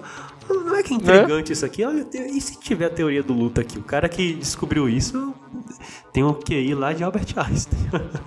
É alguém estudando psicologia. psicologia. É. é. muito, tipo, e via tudo, em todas as coisas ficava estudando isso. Uhum. Aí chegou nesse jogo, é uma pessoa, um psicólogo que gosta de Zelda. É. Só, só caindo nessa situação. para descobrir isso. É. Aí. Se você acompanha o Ultra Podcast, já assistiu os nossos vídeos anteriores, você certamente já conhece, sabe que a Nintendo é dividida por várias áreas e possui 10 estúdios internos para o desenvolvimento de seus jogos. Mas nem sempre foi assim. Como você verá pela equipe de desenvolvimento, ainda havia muita intersecção entre equipes de Mario e Zelda nessa época que Majora's Mask foi desenvolvido. Para começo de conversa, Majora's foi dirigido pelo hoje veterano na franquia Zelda, o Eiji Onuma, que havia estreado na série Zelda em Ocarina of Time. Mas ele não estava sozinho na direção, que foi compartilhada com Ishiaki Koizumi, que ficou mais conhecido na Nintendo por atuar como produtor e diretor de vários jogos da série Mario 3D, sendo atualmente o diretor executivo sênior da Nintendo. Já a programação de Majora's Mask ficou a cargo do Toshio Iwawaki e Toshihiro Nakago, que pertence à SRD, uma empresa que trabalha com a Nintendo desde 82 e foi recentemente adquirida em 2022 pela Nintendo. Ambos atuavam em Super Mario e Zelda. Já a direção de arte ficou a cargo do, de Takaya Imamura, conhecido criador da franquia F-Zero e Star Fox, que já havia atuado em Legend of Zelda A Link to the Past. Grande ouvinte do nosso podcast. ele sempre. E, e, outra coisa, tipo assim, o Tingle é uma criação dele, ele sempre tá desenhando é. Tingle por aí, né? Uhum. a trilha sonora tem a assinatura do mestre Koji Kondo, compositor veterano da Nintendo, em atuação desde 83, vulgo desde quando eu nasci. Majora's Mask, ele começou como um jogo, um projeto assim bem mais modesto do que o resultado final. Na época, Shigeru Miyamoto estava muito envolvido com os novos projetos para o Nintendo GameCube, né, Mario 128. e aí ele determinou para Eiji Aonuma que fizesse uma espécie de Second Quest para Ocarina of Time parecido com o pós-game do Zelda original lá no Nintendinho. É, segundo as orientações do Miyamoto, esse novo, entre aspas, Zelda, ele deveria ser ambientado em uma Hyrule espelhada, né? O, o, o, Twilight Princess é assim na versão GameCube e Wii, né? Uma é, é, o mapa é espelhado do outro, não sei se vocês estão ligados. Então, uhum. essa essa Hyrule de Ocarina seria uma aquela Hyrule espelhada, teria inimigos mais poderosos que tipo um hard mode e as dungeons seriam reorganizadas. E agora, se Eiji Onuma tivesse ficado satisfeita em, em brincar com essa Hack 1 que o Miyamoto mandou ele fazer, né? Majora's Mask não teria acontecido. Mas para nossa felicidade, não foi isso que aconteceu. Dá a impressão que a Nintendo nessa, nessa época ela tá querendo meio que rea, reaproveitar o, meio que o dinheiro gasto para fazer Zelda, né? Porque é. para quem acompanhou o desenvolvimento de Ocarina, sabe que a Nintendo meio que refez Ocarina várias vezes, né? E várias ideias, e passou muito tempo é, gastando material humano para Ocarina acontecer. Então parece, dá para entender que Majoras nasceu dessa, dessa vontade da Nintendo meio que reaproveitar o que o, o, o que foi gasto né, no, no projeto do Ocarina e, e, otimizar aquele, aquele, aquele, aquele custo. Pois é, o Ocarina ficou mu muitos anos, né? É, é, três anos de desenvolvimento, ou quatro anos de desenvolvimento. Hoje é normal quando você trabalha em alta definição, né? Mas para um uhum. jogo de Nintendo 64, você ficar três anos desenvolvendo né? era uma coisa assim extraordinária, né? Então, o, o Ocarina foi muito tempo e teve realmente esse objetivo de você recuperar o investimento de Ocarina of Time. Não que não tivesse recuperado, né? Mas no pensamento da empresa, ela queria tirar um pouco mais de, de leite dessa pedra. Então, só que o Numa ele não gostou muito dessa ideia de refazer as dungeons, até porque ele foi o designer de dungeons de Ocarina of Time, falou: "Pô, eu vou refazer o negócio que eu já fiz, tá pronto e acabado". Ele não queria fazer isso. E nada é pior Aí... você refazer uma, algo que você já fez, né? Nossa, horrível, é. odeio o retrabalho. Basicamente, o Miyamoto deu retrabalho pro Anuma. E o Anuma falou: "Pra cima de Moa, não". Ele ele conseguiu eh, em vez de criar em vez de reorganizar essas dungeons, ele começou a desenhar novas masmorras, mostrou algumas delas para o Miyamoto e questionou Miyamoto: Mestre, posso fazer um novo jogo da série Zelda? Daí ele respondeu: Sim, desde que você complete em um ano, né? Que eu entenderia assim: é o jeito dele falar que não pode, né? Mas o Onuma é. falou: tá bom, vou fazer. Aí olha só: o Onuma tinha uma equipe bem menor do que a equipe original menos tempo de desenvolvimento. E para onde foi que ele foi pedir socorro? para Yoshiaki Koizumi, que aceitou ajudar no desenvolvimento de, desse novo Zelda, desde que Aonuma deixasse ele fazer o que quisesse. Agora vê como é que é interessante que a fase da barganha começou em Majora's Mask quando o Yoshiaki Koizumi falou: Desde que você deixa eu fazer o que eu quiser com o jogo, eu vou te ajudar. É. É... Teoricamente começou na negação, né? O Miyamoto não queria, ele tava negando. não, começou com a raiva. A Numa, você vai refazer um negócio, a Numa com raiva. Daí Miyamoto, faça em um ano. Negação. não vai fazer. Daí negociação com o Yoshiaki Koizumi, né? Enfim, aí o Koizumi, ele desenvolvia um protótipo de um jogo de tabuleiro cujo objetivo era pegar ladrões no prazo máximo de uma semana. E segundo o próprio Koizumi, esse era um conceito em que você jogaria em um mundo compacto, aspas, de novo e de novo. É... Koizumi também fala que... Vocês já assistiram Corra Lola Corra, né? De 98, mesmo, mesmo ano de Ocarina. Não, nunca vi, mas eu conheço. Não, vocês já ouviram falar do já. plot dele lá, que ele repete, são 20 minutos para conseguir não sei quantas mil libras e salvar a vida, acho que do namorado dela, né? E se ela morre, ela, ela é, recomeça o dia. Enfim, que ele pegou esse conceito de repetir o mesmo dia de Corra Lola Corra e aplicou hum. para Majora's Mask. A princípio, Majora's Mask teria apenas uma semana, mas logo eles simplificaram para o ciclo de três dias. E, e a ideia da lua caindo sobre Terna também veio da cabeça de Yoshiaki Koizumi, que eu acho que no momento de ócio produtivo olhou para cima e falou: e se a lua tivesse caindo sobre o Japão, né? Ele falou: que tal fazer um jogo sobre isso? Vamos colocar isso em The Legend of Zelda. Muito bom, muito bom. É, após firmar essas premissas no jogo, né? Ou seja, o ciclo de três dias, o um mundo com mais profundidade e menos amplitude do que o de Ocarina of Time, e, e dessa ameaça lunar que juntou-se ao time o Takai Mamura, o diretor criativo de F-Zero Star Fox, como diretor de arte. Foi o Takai Mamura que foi o responsável por, enfim, colocar aquela face amedrontadora da lua. Foi ele que também é, desenhou e batizou a Majora's Mask, né?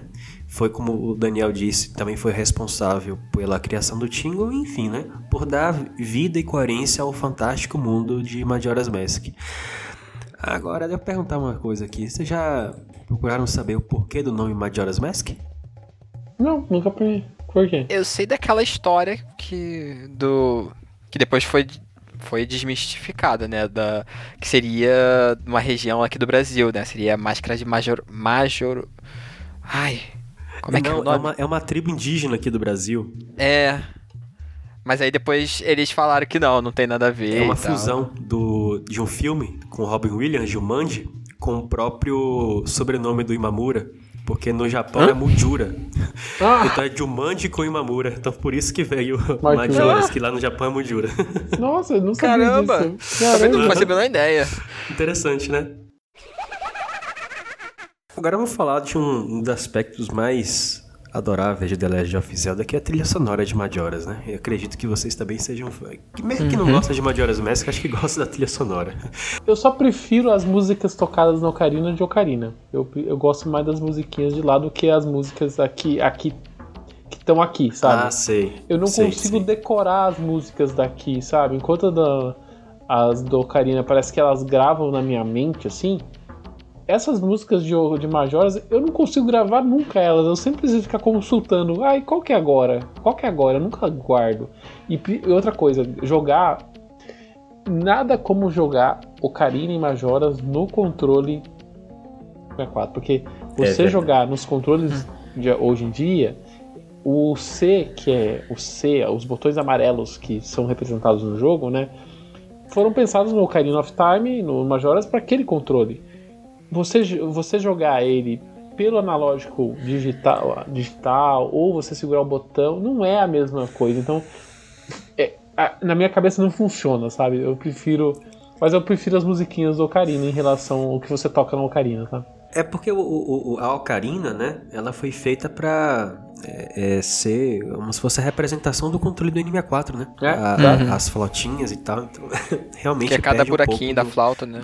É É, um botão. ju- Justamente, pede um pouco desse feedback visual, né, que você teria. Mas enfim. É, Majora's Mask ele foi o último jogo da série Zelda que foi composto exclusivamente pelo seu compositor original Koji Kondo para compor a memorável trilha sonora desse novo título. O Kondo ele se inspirou em óperas chinesas em que os cantores e os músicos se vestem com máscaras, utilizavam símbolos e a música é percussiva e, e, ali- e utiliza bastante sino. Em uma entrevista, o Koji Kondo disse que teve. Rapaz, isso é muito verdade. Você vê a artwork de Majora's Mask, você vê que tem uma influência assim da cultura chinesa, sabe? Ele falou: não, é, mostrou a artwork pra ele, "Não, isso aqui é cultura chinesa, eu vou procurar me inspirar na música chinesa para poder compor para esse novo Zelda. E pra mim, essa influência chinesa ela fica muito evidente no tema principal do Overworld, que ele tem, acho que tem, tem muito muita sintetização assim de, de música chinesa, sabe? E assim, o, o- felizmente o Koji Kondo ele deu é, várias entrevistas sobre a trilha sonora de, de Majora's Mask que dá pra ver o quanto que esse cara é brilhante. Não que precise provar isso a essa altura do campeonato, mas por exemplo, é, não sei se vocês já perceberam, a sala de conciliação do prefeito tem uma música bem memorável, né? Não sei se vocês lembram dela. Ele compôs essa música, segundo ele, para transmitir a ideia de argumentos opostos, e é por isso que ele tem um trecho mais grave e outro agudo. Caramba, que legal. Legal. É impressionante como ele consegue traduzir isso em, em notas musicais, né? E combina muito, né? Porque é o que tá acontecendo na sala e tal, dos argumentos do, do- da empreiteira com o lado militar. Tipo, Fantástico, perfeitinho. É sobre-humano. Agora, o que é tão impressionante é a música do Great Bay Temple. É, inclusive, o Great Bay Temple é uma, é uma das estruturas.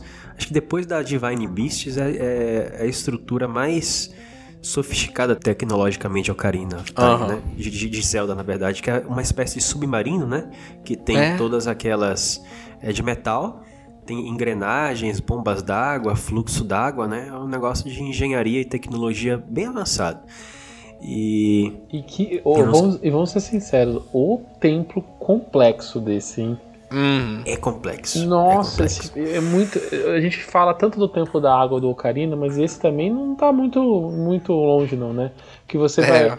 São mecanismos que a água vai girando e você, você é meio que levado pela água, você tem que seguir aquele caminho, você tem que brincar com esses mecanismos. É bem complexo, assim, você, pra você entender e você não se perder por ele. Eu não sei como eu passei desse tempo quando eu tinha 13 anos. Né? Graças a Deus eu consegui passar. Mas enfim, ele tem uma batida que é mais ou menos assim, ó. Tan, tan, tan, tan. Tan,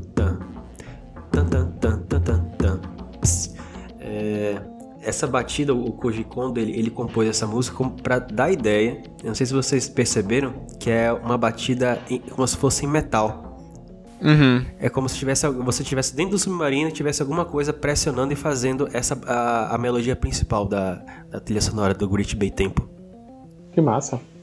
Ele dá uma, uma sensação de, eh, de, de desconforto muito grande por causa disso. Imagina você tá dentro de. de, eh, sabe? Imagina dentro de um navio tá ouvindo alguma coisa batucar. Assustador, né? É mais ou menos essa eh, situação claustrofóbica que essa música passa. É, e além disso, a- acho que uma das músicas mais amadas também é a Stone Tower Temple, né, que combina percussão, melodia e tem muito instrumento de sopro e harpa que eu acho que foi muito adequado para dar a sensação de que você está explorando um local bem alto, misterioso e labiríntico, como é o, Stone, Tem- Stone Por sinal, Tower Temple. Stone Tower Temple é, a- é a minha dungeon favorita, assim, ela é muito inteligente, muito inteligente, muito inteligente. Pra quem não conhece, nunca jogou, ela é, um, é uma é um dungeon que você vira de ponta cabeça, ele você Uhum. gira ela com, com fazendo uma ação até fora da, da dungeon, né? Eu acho muito legal a ideia dessa, Nossa, dessa dungeon. é muito só, que eu, eu- só que eu bati tanto a cabeça que eu dei rige e teve uma hora que eu. Não, depois eu faço isso aqui, amanhã eu jogo, porque eu não lembrava mais como é que fazia. De tanto que eu ficava girando, saía, voltava. Aí eu, eu já acho ela. Eu gosto da ideia, mas eu não gosto de fazer essa dungeon. É, essa foi umas que, que eu tive que voltar no tempo e jogar de novo, porque eu não consegui. A gente chegou no final e não, não Uhum. passei. Ela é complexa, mas eu acho que ela é complexa, mas ela é sa- satisfatória quando você avança nela. Diferente da, da, da água, assim, que ela, eu acho ela só chata. eu não gosto muito de ficar rodando, rodando, rodando. É, é irritante, sabe? Vocês já ouviram a história de que Shigeru Miyamoto gosta de bossa nova, né? Sim, sim, sim, sim. É? Pois é. Não sabia que ele gostava de bossa nova, não. Gosta de bossa nova e em Majora's Mask a gente tem a New Wave Bossa Nova, né? que é a música que você aprende ah, no Great Bay também. Pô, Maneiro. Já que a gente tá falando de música, deixa eu falar uma que eu adoro. É a, é, é a música do, do Templo do Pântano. Que ele tem um, um sol meio tribal de fundo, você ouve aquele... Ah, É, aí você vai ouvir. É, eu acho muito interessante, tipo. É um lugar tão escondido, aí tem uma música lá no fundo, daqueles. Tipo, é, é- é muito intrigante aquela. a música desse lugar. Ela é bem, é bem misteriosa. Eu, eu gosto também, gosto bastante. E Song of Healing, que apesar de você preferir as músicas da tocadas no Ocarina, né? No, no Ocarina of Time, mas a Song of Healing é bem icônica também, né? É Sim. incrível. Ela ainda é mais, ela ainda é mais simples, mas eu acho que como as músicas de Ocarina é muito simples, eles tiveram que complicar as músicas aqui pra f- diferenciar. Então eu acho que é por Isso, conta isso. disso, sabe? Imagina é, compor tantas músicas com cinco tons só, né? Porque são cinco botões, né? Ah, é. Quatro, seis e, e o botão A. Em relação ao lançamento, ele foi lançado no Japão em 27 de abril de 2000 e 26 de outubro daquele mesmo ano nos Estados Unidos. Ele atingiu apenas 3,36 milhões de cópias no Nintendo 64, um, um pouco menos do que a me- metade do que o Ocarina conseguiu, que ele conseguiu 7 milhões, né? Parte dessa diferença pode ser explicada por ter chegado mais no fim da vida do próprio Nintendo 64.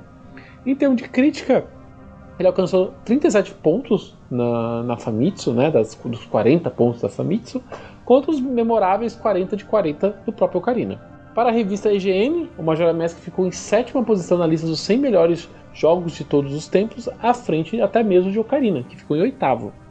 No Metacritic, o Majoras tem média de 95 pontos e 27 análises, ao passo que Ocarina ainda figura como imbatível no- nesse placar né, de, com seus 99 pontos de 100.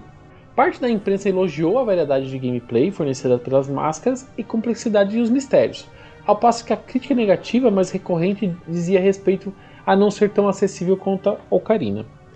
Já que a gente está aqui nessa parte, né, com- comparando um pouco do, do Ocarina, né, tanto com recepção, vendas e análise e tudo mais, vou perguntar para vocês, qual que é melhor entre vocês, né? Eu sei que é difícil escolher, mas entre Ocarina e Majoras, qual que é o preferido de vocês? Ah, o meu, sem dúvida, é Majora's Mask, tá? É, eu gosto de Ocarina of Time, eu gosto do daquele sentimento hospitaleiro dele, mas é o sentimento, assim, de, de questões mais imprevisíveis, surpreendentes e, e o medo, pra mim, é... Eu valorizo muito, sabe? Eu acho que não precisa... Eu não gosto de jump scare, nem survival horror, mas quando o jogo consegue transmitir o medo por meio de uma ambientação natural, eu acho fantástico e Majora's Mask pra mim é isso.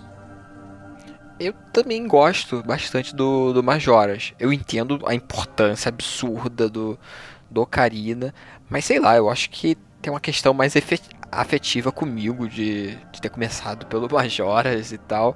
E também porque eu gosto muito dessa premissa de viagem no tempo. Tipo, bota isso em qualquer jogo, já ganhei Assim, um ponto Eu vou mim. colocar a quantidade de vezes que eu joguei um jogo, eu acho que dá pra entender, né? Enquanto o Ocarina eu joguei mais umas 10 vezes ele inteiro, o Majora eu joguei 3 vezes, assim. Eu, eu gosto muito mais de Ocarina. Não que Majora seja ruim, é que é escolher o- não é escolher o filho preferido, assim, não, não tem como. assim, ambos são muito bons. Mas eu, eu acho que o Ocarina é mais acolhedor, a história dele é mais clássica, assim, sabe? É, o Majoras, ele parece que ele, ele você precisa imergir nele, você tem que separar um tempo para jogar. Você vou jogar agora um fluxo de três dias e vou terminar. Não tem como você ficar parar no meio do caminho. Até mesmo o save né, dele aqui, né? Você tem que ir na, na estátua para salvar ele. Agora a gente tem o save state no Switch ajuda, né? Mas na época não era desse jeito, né? Não sei, o, o- você joga Majoras de um jeito diferente do que o Ocarina. O Ocarina parece que é mais solto, mais leve. O Majoras é tudo mais soturno, mais pesado. Apesar de você estar sempre jogando com criança, você tem sempre é, esse peso nas costas, assim, do mundo caindo nas suas costas, sei lá. A, a aura do, do, do, Majoras é pesada, então eu me sinto mais leve no, no Ocarina. O que, é, o que é extremamente irônico, né, Daniel? Porque nessa linha do tempo, do, do Link criança, a Zelda manda o Link de volta, né, pra, pra, pra sua infância, para ele poder viver a, a infância que ele não teve, né, no raio. Uhum. Daí, tipo, vai viver sua, sua infância aí. Opa, tem uma lua caindo é. lá do céu. Teorias do estágio do luto. É, três pessoas morreram aqui, estão usando as máscaras e, e, sofrendo o trauma deles, das, dessas pessoas durante a transformação, né? Que infância é essa, né, meu amigo? Alienígenas atacando uma, uma fazenda, tipo, super tudo tranquilo, Eu preferia né? ter ficado dormindo é, esperando a Master Sword, sabe? Do que essa infância aí, Majoras, é. né? Mas tudo bem. pra jogar Majoras, eu acho que é, o mais, é o jogo, um dos jogos mais fáceis de jogar, porque a Nintendo lançou Majoras de novo, de novo, de novo, quase em todos os consoles. Tem ele no próprio Nintendo 64, mas ele foi lançado ali, emulado no GameCube, naquele pacote que a Nintendo lançou ali, pra, até para promover um pouco ali o Wind Waker, né? Tem ele no, no Virtual Console do Wii, tem ele no Virtual Console do Wii U e tem ele agora no, no Switch Online. Ou seja, assim, você só não joga se você não quiser mesmo, né? Além disso, a gente tem o remake pro 3DS, que foi feito pela Grezo, né? E foi lançado em 13 de fevereiro de 2015. Vou ser sincero com vocês, eu comprei o jogo recentemente, acho que foi um ou dois anos atrás comecei a jogar e parei no primeiro dungeon. eu não joguei inteiro o, o jogo no Nintendo 3DS. Vocês jogaram, chegaram a jogar? Tem maiores. Eu sei que tem diferenças e o pessoal reclama muito da versão dessa versão pro 3DS, mas eu não joguei ela inteira, joguei só o comecinho. Eu não joguei e eu, eu tinha muita dúvida de, de saber quais eram as melhorias, quais as diferenças, porque enquanto eu jogava eu ficava assim, caramba, esse jogo aqui deve ficar lindo numa uma resolução maior, com mais textura, com mais com algumas coisas modernizadas e tal. Aí depois eu lembrei, ih, tem no 3DS e tal. Só que eu, eu acabei esquecendo de pesquisar pra ver o, o que, que tinha é, de acho novo. que foi meu segundo jogo no, no, 3, no New 3DS que eu joguei. Acho que o primeiro foi Xenoblade Chronicles. Não sei se foi nessa ordem, mas foi, foi o primeiro ou foi o segundo. Eu vou tentar ser justo em relação ao remake. É... Ele tem muita coisa boa por exemplo, né? Quem jogou, quem jogou o remake de Ocarina of Time sabe mais ou menos o que vai esperar, né? É, os modelos 3 dele possuem mais polígonos, as texturas estão muito melhores, a taxa de frames do Nintendo 64 que rodava em 20 FPS aqui foi para 30, né? É, tem várias ferramentas novas de qualidade de vida. O próprio Boomer's Notebook ficou muito mais fácil de você identificar side quests. Tem isso já é meio estranho. Ali na dentro da torre do relógio você tem uma. é, uma aquela. Como é que chama? Máscara, aquela máscara da verdade gigante. Você entra e pode ter algumas dicas para onde ir, o que fazer, o que tá faltando. Eu acho que ficou meio bizarro isso, ficou fora de contexto, sabe? É, e no, no New 3DS ou New 2DS, a depender, você pode usar aquela, aquele segundo, vamos chamar de ervilha analógica, para controlar, para controlar a câmera. Ah, o que é muito interessante, né? Agora, esse remake mexeu em coisa que não devia ter mexido, tá? É, os poderes, os poderes da Gora Mask e das e da da Zora Mask, eles foram diminuídos de um jeito assim acachapante, deixou Caramba. É, por exemplo, o, o Goron, quando você era tão divertido pegar o, lá no campo de Termina, uhum. você é, começava a rolar e o, depois vinha o, usava os espinhos, né, para poder correr todo o reino lá. Então eles associaram isso a, a, ter que segurar o botão R em vez de ser é, automático. O Zora Link ele tá muito mais lento do que era no, no jogo original. E ele não consegue mais quicar na água, que era uma, um movimento que eu gostava muito de fazer no, no, no Great Bay. E eu acho que o principal ponto que a gente elogiou aqui as boss battles de Majora's Mask. Eles mexeram em todas as boss battles para deixar como Deus. se fosse um Zelda tradicional, que é, utilize um item, exponha o weak point e bata na porra do weak point. Nossa, sério? Então, não, não sabia disso. Sério. E, e a batalha contra o, o boss do, do Great Bay Temple é insuportável. Se vocês já não gostavam no, no Ocarina of Time, no, no, no original de N64, é insuportável de, é, derrotar ele no, no, no 3DS. Eu vou te dizer, pra mim, o lugar definitivo para jogar Majora's Mask atualmente é no emulador do Nintendo Switch, porque Pena. logo que o Majora's Mask foi lançado, veio uma atualização bacana, né? A gente sabe que o Ocarina of Time estava com aqueles diversos problemas. A emulação de Ocarina de Majora's Mask, se não é perfeita, ela é muito próxima a isso. De modo que eu acho que fica bem bonito jogar mesmo em alta resolução. Não é Full HD, é 720p, não é 4 por, não é 16 por 9, é 4 por 3, mas eu acho que o o jogo original ainda fornece uma uma experiência superior a, a, ao remake, principalmente porque o, o, remake também mexeu um pouco na lore. Uhum. Por exemplo, Stone Tower Temple, não sei se vocês olharam para cima e viram que tem tipo um portal lá em cima. Tem? Nossa, eu não olhei, não, não, não, olhei. não também não tem, não. Não lembro É, disso. no, ori- tem, no original tem uma espécie de portal em cima, porque há uma teoria de que a Stone Tower Temple foi inspirada no, na história bíblica de, da Torre de Babel.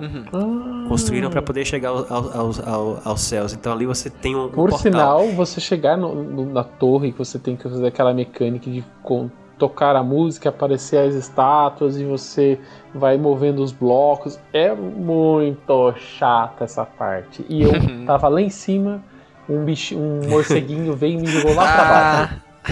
Porque, né, essa é a, experiência dessa área, né? Você chegar lá em cima e cair lá É. pra baixo, né, entendeu? E eu fiz essa experiência e é horrível.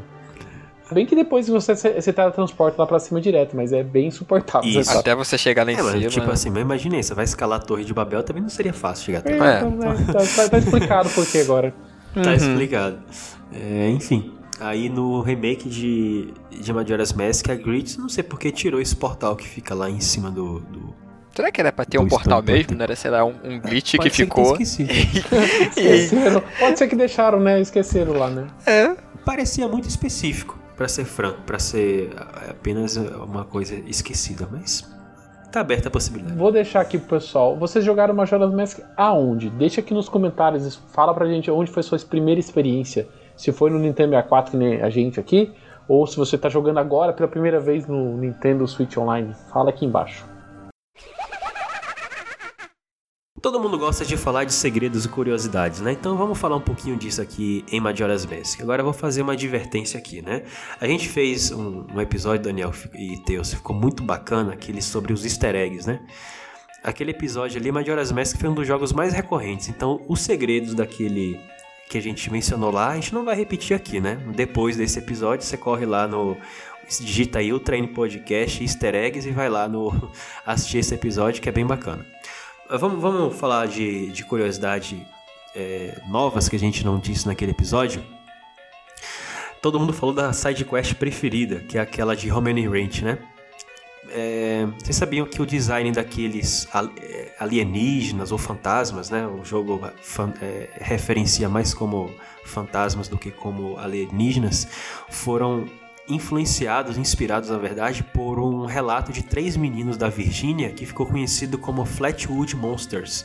Para quem tá aí no YouTube, vê a comparação aí do, do design do que esses meninos supostamente avistaram com o design dos alienígenas de Majora's Mask para ver se não é bem parecido. Nossa, muito parecido. Que absurdo, que troço esquisito. Esquisito, né? Nossa, é- é- eu gosto do, do design do- dos, dos bichinhos. do- do- eu, eu gosto muito da parte dos aliens, eu acho eles bonitinhos, então eu- parece os egotinhos gigantes. E Cara. ainda falando em Alien, quando você chega no, se você chegar lá em, em Romani Ranch e falar com a, a, a filhinha lá dela, esqueci, é, é Creamy, é o, a- o nome da filha é o que? É, é A Romani? Romani é a mais nova. É mais nova, né? É. Romani, então é Romani. Ela, quando você não, não passa daquele do não consegue salvar o rancho da invasão alienígena, ela no outro dia ela tá sem memória É. Ah, é- que legal, eu não lembrava disso. e tá revoltada, porque é um dos relatos Se ma- você olhar, ela tá até com Fala, olheiras. O olho dela, ela deve ter passado a noite e, e tudo que aconteceu deve ter sido muito traumatizante. Não, Teus, o, o iceberg É? diz outra coisa. Que os relatos é, recorrentes de ah, sequestros por alienígenas fala que ele- eles fazem Hum, lobotomia, Tá- né? É. Hum, Então, supostamente ela teria sido submetida a, lobotomia. Caramba. Uma cirurgia no cérebro. Bizarro, pesado, né? Mas realmente tem sentido, porque ela tá completamente atordoada, a- a- apática e sem memória do que aconteceu. A mão que sai do banheiro lá do hotel de Clocktown é uma referência a um conto de terror japonês sobre uma mão que sai do, sa- do sanitário e agarra a pessoa que tá sentada nele. É recorrente na série Zelda, porque no Skyward Sword também tem isso. Vocês já nu- nunca notaram algo estranho no leite de, do Romani Ranch, não? Tem, tem- aqui não é só leite, não pode ser. Tem um bar pra tomar leite, desculpa, não faz sentido. E só só, pode entrar se você tiver É, prova da E à maturidade. noite, né? Que abre. Pois é. Dizem que ele tem álcool, né? Álcool em- embutido. no- Sério?